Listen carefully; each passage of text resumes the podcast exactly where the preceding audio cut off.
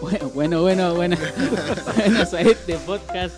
Eh, ayer, ayer estábamos hablando de tecnología en la iglesia, aquí con Claudio, con Alan y yo, con Matías. Así que bienvenido, chiquillos. ¿Cómo hola, están? buenos días. ¿Cómo están hoy día? Un nuevo día. Ah, y ya estábamos hablando de tecnología y de la gente que nos escucha en los tacos, nos escucha cocinando, en la ducha, etcétera, etcétera. En el baño, como se en el, en el baño, también en el baño. Así que sí, hoy día vamos a hablar de frustraciones de tecnología o, o, casos de que nosotros conocemos casos de, de, que pasaron frustraciones tratando de llevar la tecnología a la iglesia, porque no es fácil hacer todo lo que todo lo que sale al aire, ¿cierto? Entonces, eh, Claudio, tú decías que tenías una experiencia. Entonces, cuéntanos una experiencia de, así de las frustraciones que de tecnología en la iglesia. Yo, yo antes, antes que eso, yo creo que la frustración viene desde la, desde la intención de mejorar. ¿Verdad? Porque uno parte con la tecnología y, y, ya como que está en marcha, ya como que está andando y trata como de mejorar y cuando esa mejora no llega, no llega, no llega, se produce un sentido de, o un sentimiento de frustración. Y es precisamente eso nos pasó en medio de la pandemia, cuando estábamos transmitiendo desde nuestra casa la reunión del domingo, donde grabábamos todas las cosas, hacía una edición del video. Cables para allá, cables, cables para, para allá, cables para acá, apretando botones que no había que apretar, llamando a los técnicos, ¿verdad? O a las personas de sonido de la iglesia que nos dieran alguna, alguna instrucción, algo. Y me recuerdo de una experiencia que estábamos grabando y para hacer mejor eh, la continuidad de la, de la, reunión, empezamos a pegar los textos que íbamos a tocar en la predicación en, la, en, el muro. Entonces, cada vez que cambiábamos eh, de versículo, leía el versículo en, la, en el muro, y en un momento se me empiezan a caer los versículos porque se empiezan a despegar. Entonces yo estaba predicando y se me empiezan a caer los versículos. Y hubo un momento en que ya me frustré mucho y dije, ya esta cuestión no funcionó. Y quedó dentro de la grabación. No, ¿en serio? Sí, quedó, quedó dentro de la grabación. Oye, oye, y, el, y, el, que estaba editando el video no vio nada. Era la Javi. No, no sé quién era, pero la, la verdad que... Dijo punto A, punto claro, C. Y una persona escribió en el chat de la reunión, buena, bastón, no, no funcionó la cuestión. Entonces ahí se dieron cuenta ustedes que es, oh, quedó. Exactamente. Entonces, dentro de la frustración, yo creo que también había un sentido de hacer mejor las cosas. Y efectivamente, no había tiempo muchas veces para editar, no había muchas personas también que lo pudiesen hacer. Ya había cansancio si llevábamos, no sé, un año y medio mm. haciendo esto desde la casa. Entonces, con poco espacio, con poca tecnología, tratando de hacer las cosas mejor. Y con poco sí. presupuesto. Y con poco presupuesto y con pocos personajes. Sí. Entonces, los mismos que predicábamos teníamos que montar, bueno, lo que vivieron muchas personas sí. en muchas iglesias. No, es que además, por, eh, yo lo digo porque me acuerdo que presupuesto, onda, uno dice, ya, pero uno tiene computador y puede editar. Y claro, pero si el computador no te rinde, esas cosas como que son especificaciones de un computador y un computador, uno dice, sí, tengo el computador, puede editar un video de cinco minutos, ya para editar una hora y después exportarlo, eran como tres horas, cuatro horas más. Entonces teníais que como que grabar la reunión un viernes, editarlo el sábado y te dejarlo exportando. Y a veces no llegaba hasta el domingo a las 11. Sí, sí, Yo me acuerdo que eso le pasaba a la Javi, que me decía, Mati, necesito un mejor computador porque no exporta. Y era como, oh. Y, y nos pasó también a nosotros. Bueno, nosotros allá usábamos, siempre lo hacíamos en vivo. Y eso es desde el principio, porque mi papá es medio loco. Entonces mi papá era como, arréglensela, pero quiero salir en vivo. Entonces, esa, yo, yo pasé muchas frustraciones, lo puedo admitir, eh, tratando de llevar todo a, ¿cómo se diría? Llevar todo así, lo que nosotros hicimos en línea eh, en la iglesia al principio de la, de la pandemia. Onda, me acuerdo que allá empezó la pandemia en marzo 20 y me acuerdo porque yo cumplo año en marzo 22 y justo era el domingo, marzo 22 y no, no celebramos nada, está bien, pero fue como el primer domingo que, y mi papá me nos dijo, vamos a hacerlo online, al tiro. Y era como, nunca hemos hecho esto. Y fue la primera frustración de muchas, me acuerdo, de muchas eh, durante la pandemia. Porque además era yo y Pablo, Pablo es mi hermano, era yo y Pablo nomás haciendo todo. Nadie en la iglesia, si no uno no tiene el personal, nadie va, nadie se levanta a decir, oh, sabéis que yo quiero ayudar. O yo sé. Sí, o yo, sé cómo hacerlo. o yo sé cómo hacerlo. Entonces éramos los dos que hacíamos la adoración. eh, teníamos que poner todo listo para grabar, tirar los cables y típico familia pastoral. pero no, pero gracias a Dios sobrevivimos esos tiempos. Pero fue, fue difícil, fue muy difícil al principio y después también.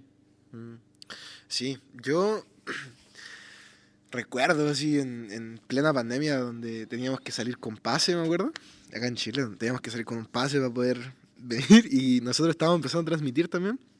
Con el tío buscábamos el sling, buscábamos formas, poniendo el computador para allá, los cables para acá, buscábamos muchas formas de hacerlo. Y me acuerdo que teníamos una cámara que nosotros cada vez que la conectábamos, eh, pasaban, no sé, como 12 minutos y la cuestión se apagaba. Y teníamos que desconectarla y conectarla y a veces no pescaba y no que el cable era muy grande, no que el cable era malo, no que el cable para allá, para acá. Y era la cámara buena, loco.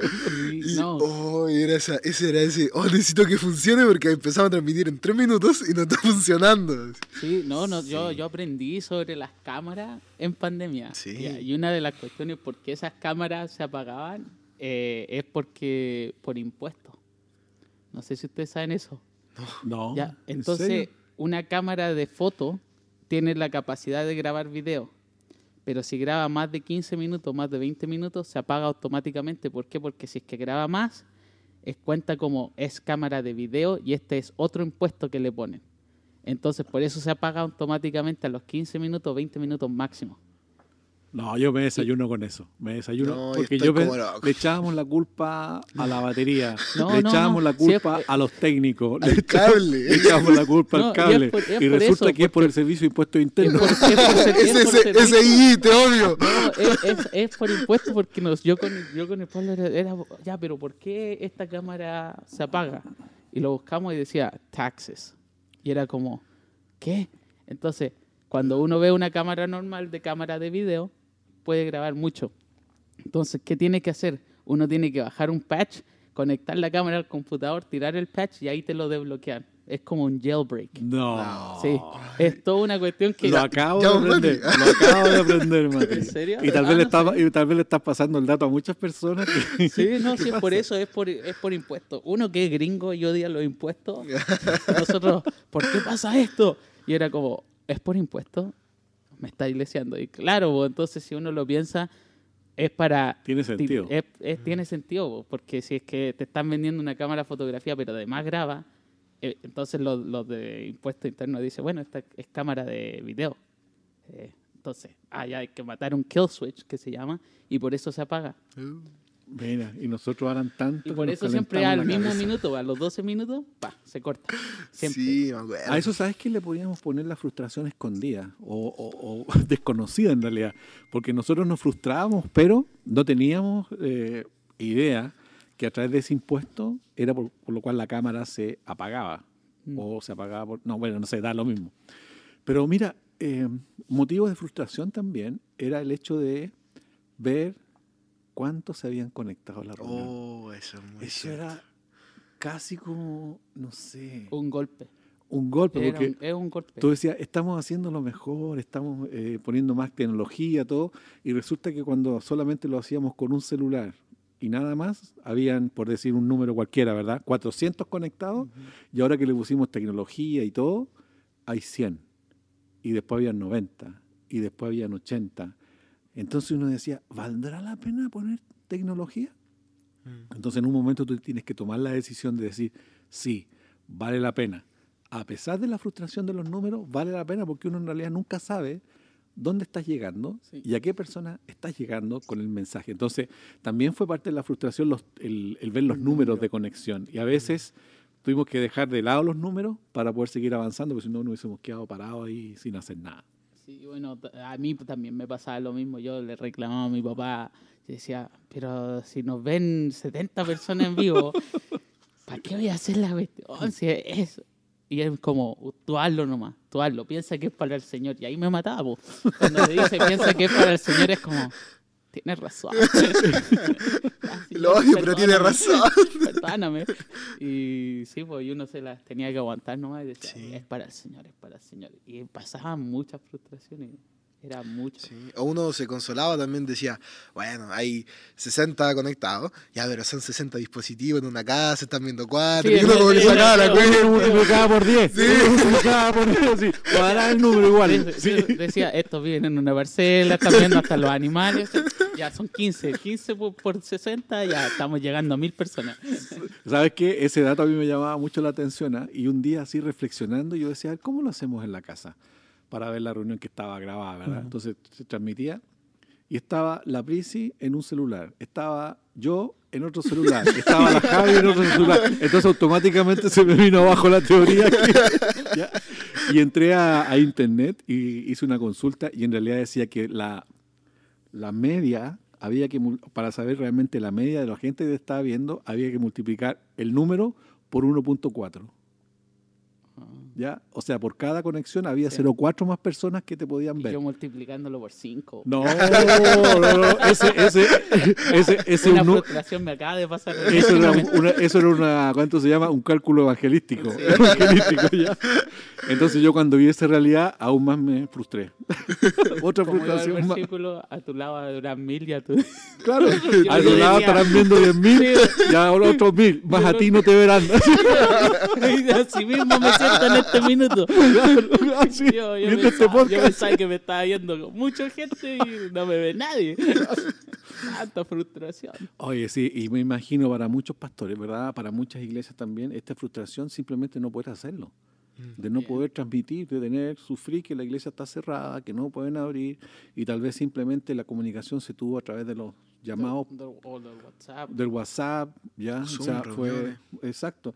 Fíjate que mucha gente que a veces no, no mucha gente, pero algunas personas que nos ven son de Pichilemu, eh, de Coyhaique, de Puerto Natales, y nosotros estamos en Santiago. Entonces, uno se pregunta y dice, ¿vale la pena?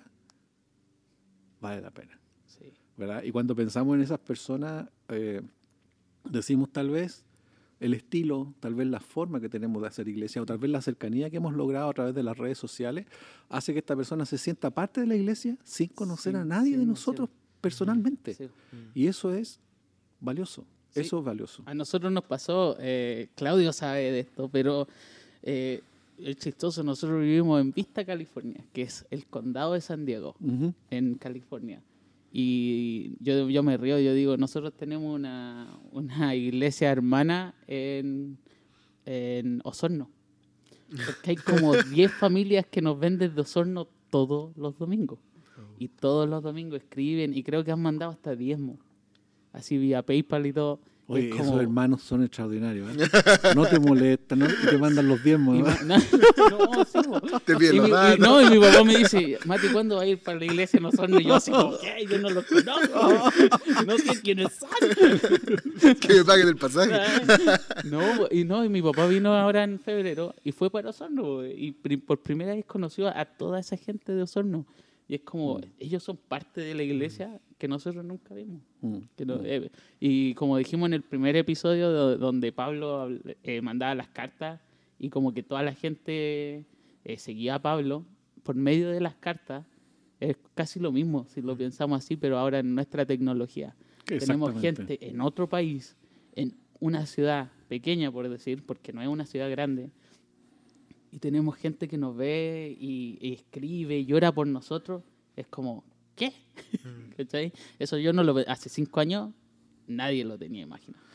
Sí, es verdad. Y si parafraseamos un poco el pasaje bíblico cuando Abraham eh, está en su tienda, ¿verdad? Y ve a estos dos ángeles que van caminando y pasan por ahí donde está Abraham rumbo a Sodoma. Mm. Y cuando Abraham comienza a negociar con ellos, ¿verdad? Eh, va a destruir esta ciudad, aunque hubiesen 10 justos, y dice, por 10 justos no la destruiría. Y Abraham empieza a negociar con ellos, y si hay 5, si hay 2, no sé si llega hasta, hasta donde llega, ¿verdad? La negociación. Eh, y yo miro la tecnología y a veces cuando pensamos, tal vez se conecta poca gente, tal vez nuestra reflexión debería ser, por esos pocos no podemos bajar la tecnología. Mm. Por esos pocos tenemos que mantener la tecnología y seguir a tal vez llevando un poco de frustración, pero esa frustración se, eh, se- eh, yo digo se sana, pero en realidad esa frustración se hace a un lado cuando uno dice, por esos pocos, vale la pena. Sí. Vale la pena. Así que no importa lo que te haya frustrado durante este tiempo, no importa lo frustrado tal vez que estás ahora, decir que no hacemos bien las cosas, que esto nos cuesta sacar, que esto aquí, que esto allá, distintas frustraciones que tienes en tu, en tu iglesia eh, por la tecnología, ¿verdad? Eh, te animamos a decir, sigue adelante porque por esos pocos vale la pena. Amén, amén a eso. Ah, Brindo por eso. pero Estamos, las frustraciones van a seguir. Oye, estamos concluyendo con estas últimas palabras, ¿verdad? Eh, que va a dar Alan y, y- y Matías también, animándote a seguir adelante con las transmisiones en tu iglesia, independiente de lo que estés usando hoy día como tecnología. Sí, bueno, y, y yo concluyo con esto. Eh, las frustraciones adentro de la iglesia son aprendizajes también. Eh, todo es aprendizaje que, que, Dios que Dios nos pone estos desafíos para subir el nivel. Y, lo vas a lograr. Va, a ser frustrante, otros días te vas a estresar demasiado, pero vas, vas a salir adelante y Dios se va a glorificar en tu trabajo también. Es un trabajo que muchas veces es poco agradecido, porque nadie en la iglesia vuelve atrás a agradecer al, al de sonido. Los que vienen en la menos van a agradecer a, lo- a los de las cámaras para la gente en- en online. Pero nosotros te decimos aquí, te, te damos todo el ánimo del mundo para que siga adelante. Que siga adelante. ¿no? Sí, motivarte porque aunque tú creas que nadie está viendo tu trabajo, Diosito sí lo está viendo y está viendo tu corazón. Así que. Bien, nos vemos en otro podcast, en otro programa. mañana, mañana. Mañana, eso, eso, nos vemos En mañana. el mismo taco. Ah, y- Oye, y mañana viene un tema súper entretenido. ¿Cuál, cuál es el tema? No lo vamos a avanzar para que mañana nos descubran. Y eso. Ah, ya, bueno. Ok, chao, chao, que llegues bien. estén bien.